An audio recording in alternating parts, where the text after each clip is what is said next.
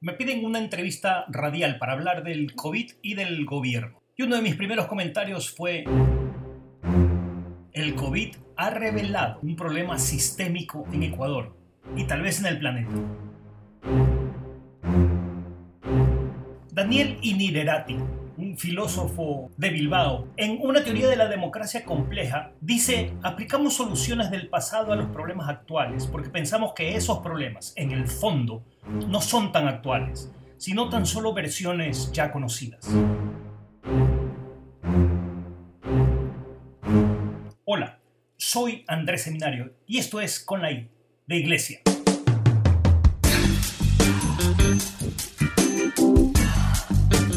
Hoy vamos a hablar de federalismo y para eso he invitado al abogado y editorialista Andrés Ortiz.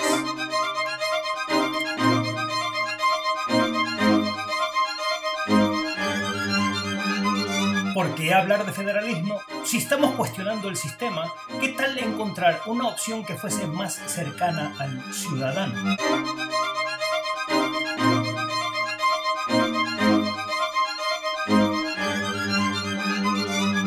Redes sociales y en medios masivos empieza a hablarse de este modelo de gestión administrativa, un gobierno mucho más cercano al ciudadano. Así que abramos el debate.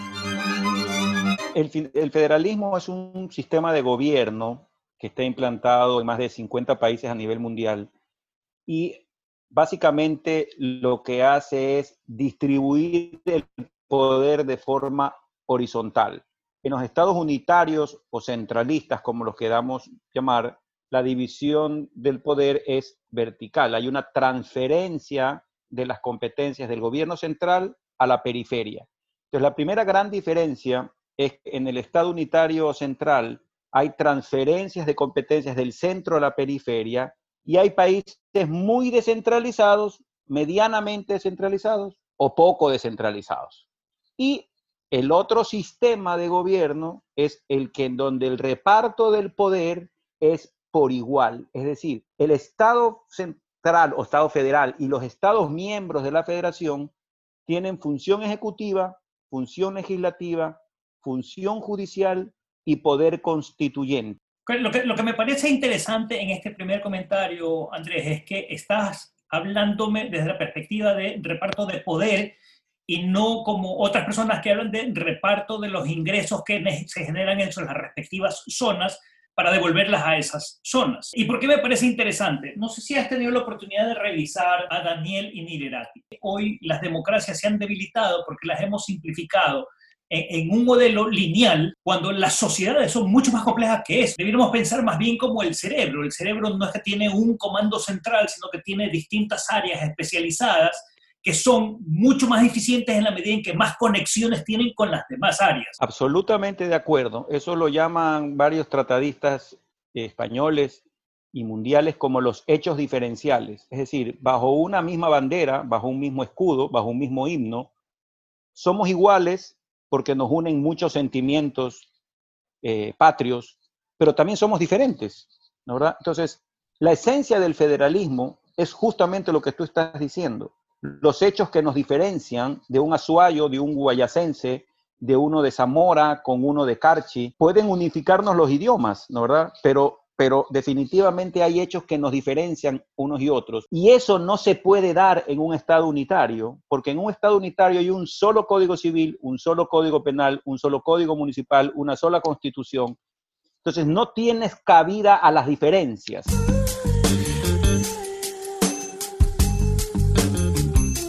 Que la constitución de Montecristi, por si acaso, evoluciona porque nos pasa del Estado unitario normal, por llamarlo de alguna forma, el histórico, a un Estado regional, porque, por ejemplo, la constitución actual transfiere muchas competencias de forma exclusiva a los municipios, por ejemplo, algo inédito en la historia del país.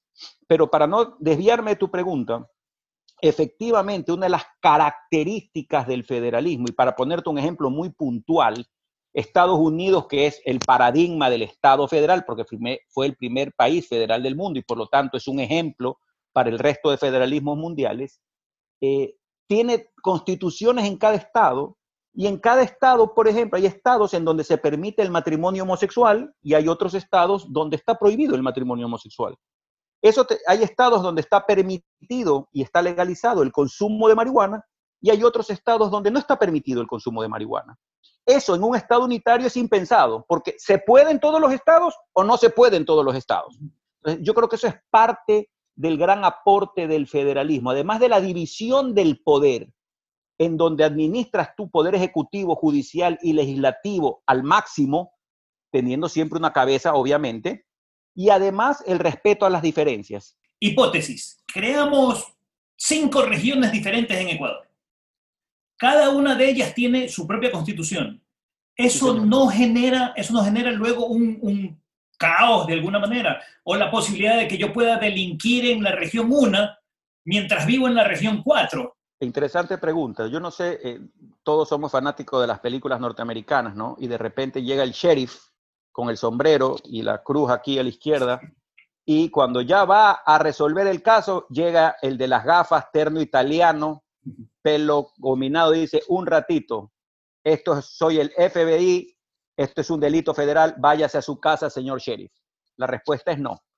Hay principios que nacen de la constitución madre que el resto de constituciones no pueden alterar y por eso siempre en un estado federal, como sucede en los Estados Unidos, por ejemplo, si tú vas a Florida, en los Estados Unidos, tienes las tres instancias, primer nivel, segundo nivel y Corte Suprema en Florida. En, en Florida la justicia se agota al más alto Tribunal de Justicia.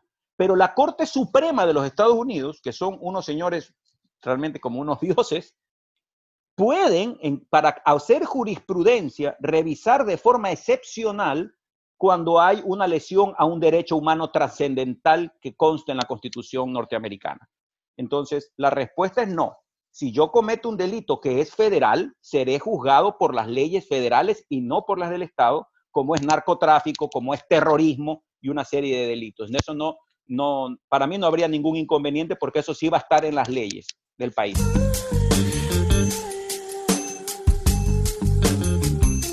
Digamos que efectivamente podemos implantar el, modelo de federalismo. Eso no excluye, desaparece, elimina un gobierno central. No, el Estado central se minimiza el Estado central se reduce porque la gran burocracia se transfiere a los estados federados y a los municipios. Dentro de las características del federalismo, sí está el hecho de que puedas manejar tus propios recursos. Ese es uno de los éxitos del Estado federal. Que lo que tú recaudas, te quedas con lo que recaudas y lo que te y lo que te sobra, tienes que obligatoriamente transferirlo para que las comunidades o estados federados o regiones que sean deficitarias puedan subsistir en base a lo que los estados federados tienen en exceso. Eso pasa en Canadá, eso pasa en Alemania, pasa en la propia España, es algo normal. Lo que sobra es lo que transfieres. Y si tú estás en una provincia deprimida de Ecuador, no esperarías que a alguien le sobre para tú recibir, es decir, puedes ponerte en el contexto de estoy recibiendo las migajas de a quien le va bien. No, todo está presupuestado, es parte de un presupuesto general del Estado, que hoy, hoy es de 35 mil millones de dólares y que cuando comenzó el año sabíamos, sabíamos formalmente por que estábamos 6 mil millones de déficit, o sea, ya lo sabíamos. Es decir, cuando el Congreso Nacional, la Asamblea aprobó, ya sabíamos de un déficit que era superior a los 5 mil millones. Eso es en base a que el Estado central tiene que dar, poner el presupuesto para todas las provincias, porque como la constitución de hoy dice que el 21% de los ingresos tributarios que recibe el Estado va hacia los gobiernos autónomos descentralizados y el 10% del petróleo, ya sabe el Estado cuánto tiene que transferir al IES, cuánto tiene que transferirle a los municipios, ya se sabe, ya se sabe, al día de hoy hay una plantilla muy bien elaborada. Entonces, si es que el, el país se divide en estados federados, ya vamos a tener una plantilla bastante cercana de cuánto es que necesita cada provincia para administrar esas competencias. Con lo cual, habrá estados que obviamente van a tener ingresos totalmente superiores para manejar esas competencias y por lo tanto, la parte de los ingresos que ya no son necesarios tienen que ir a una cuenta nacional que es la que se va a encargar de repartir para completar aquellos presupuestos de provincias que no tengan la capacidad contributiva para con sus propios impuestos satisfacer las necesidades de esa aprobación. Como ya sucede ahora. Sí, claro, ya, al día de hoy sabemos que, eh, y es muy penoso, ¿no verdad? Porque hay comunidades, hay provincias y cantones que dependen el 70 o el 80%, escúchame Andrés, el 70 o el 80% del cheque mensual que llega del Ejecutivo, con eso vive ese municipio. Guayaquil, el Ecuador tiene 221 municipios. Yo, yo me atrevo a decir, y eso sería un estudio muy interesante, que más del 60%, más del 70% de los municipios del país dependen más del 50% del cheque mensual que llega del Ejecutivo. Entonces, por lo tanto, la, conformación de un Estado federal debe tener en cuenta esas inequidades y debe tener en cuenta esas falencias porque la idea es unir comunidades que puedan ser complementarias para el futuro del país. O sea, esto no es cuestión de que yo grande me quiero unir con el más grande y dejar al pequeño, de eso no se trata. Se trata de una cuota de solidaridad y de homogeneidad pero también de buscar espacios en donde no seamos comunes para podernos unir. La variable repartición de los fondos estaría más o menos ya definida, debiéramos sacarla de la discusión. La discusión debemos llevarlo entonces a dónde? ¿A, lo estrictamente político? La respuesta tiene que venir en lo político primero, porque hay que buscarle un camino constitucional y legal para conseguir la transformación de un Estado unitario a un Estado federal el Estado federal es la solución para la inequidad que hoy vivimos en el Ecuador, en donde el gobierno central incumple de forma permanente con la entrega de los recursos al Seguro Social, a las universidades y a los gobiernos autónomos. Esa situación claramente no puede seguir viviendo nuestro país. Es mucho más difícil controlar al centro desde la periferia que controlar al local porque el ciudadano, y ahí viene otro componente que es la participación ciudadana y el control social, es obviamente mucho más fácil, mucho más sencillo ejercerlo frente a tu alcalde, frente a tu estado, que ir siempre al estado de arriba o al estado central. Entonces, sin duda, otro componente que va a favorecer eh, a convencer a la ciudadanía de las virtudes de un modelo federal es que situaciones como la corrupción, que es un otro, otra pandemia que ha sufrido el país en estos últimos días y meses, va a ser por lo menos más atajada o más rápidamente abordada dentro de un sistema en el que cada estado tenga su propia legislación y sus propios pesos y contrapesos, sin estar esperando a una fiscal general de la nación, cuando podemos tener aparatos judiciales, legislativos y ejecutivos mucho más rápidos y mucho más eficientes en la toma de decisiones, en este caso de combatir eh, actos de corrupción. Ahora, la pregunta obvia es, si tiene tantas virtudes el modelo, ¿por qué no lo hemos implantado ya?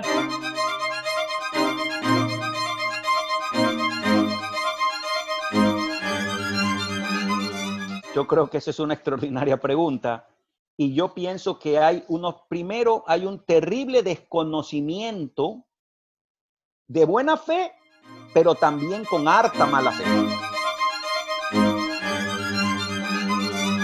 Pero cuando se dice con abierta mala fe de que el federalismo es separatismo o secesionismo, no solamente que hay mala fe, sino que hay ignorancia. El federalismo, al contrario, es la unidad en la diversidad. Somos iguales pero diversos.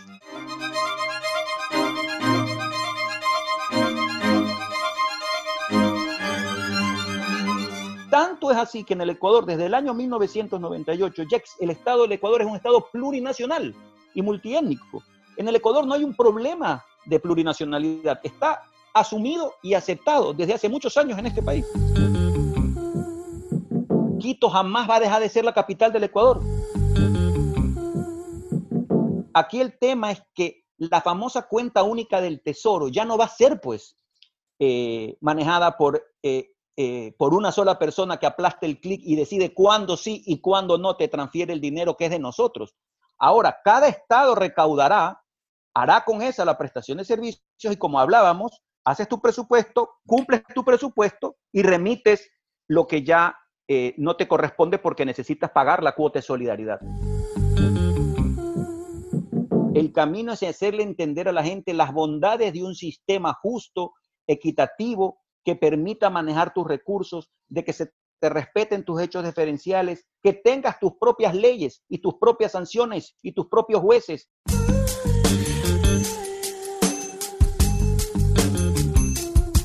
Se vienen, se vienen elecciones, debiera ser un tema, al menos en la agenda política, un tema de discusión. Los, los políticos le han venido huyendo sistemáticamente hablar de esto, porque quita votos, porque quita votos en la Sierra Central, porque quita votos en Quito, porque quita votos en algunas provincias de la costa, que están acostumbrados a vivir de lo que les manda el gobierno central. Y cuando tú le mandas a decir, produzca, sea eficiente, viva con sus propios recursos, se aterrorizan. Entonces, para un político es preocupante hablar de un discurso federalista porque además la mala fe que hablábamos hace un momento hace que se tome esto como un discurso separatista y odiador. Entonces, a los políticos no les gusta hablar de federalismo, esa es la realidad. Para finalizar, quiero agradecer las ideas de Andrés Ortiz. Abogado Tocayo, gracias por acompañarnos en este podcast. Muchas gracias a ti por el espacio. Y finalmente, no olviden suscribirse. Todos los lunes, un nuevo podcast con la I de Iglesia.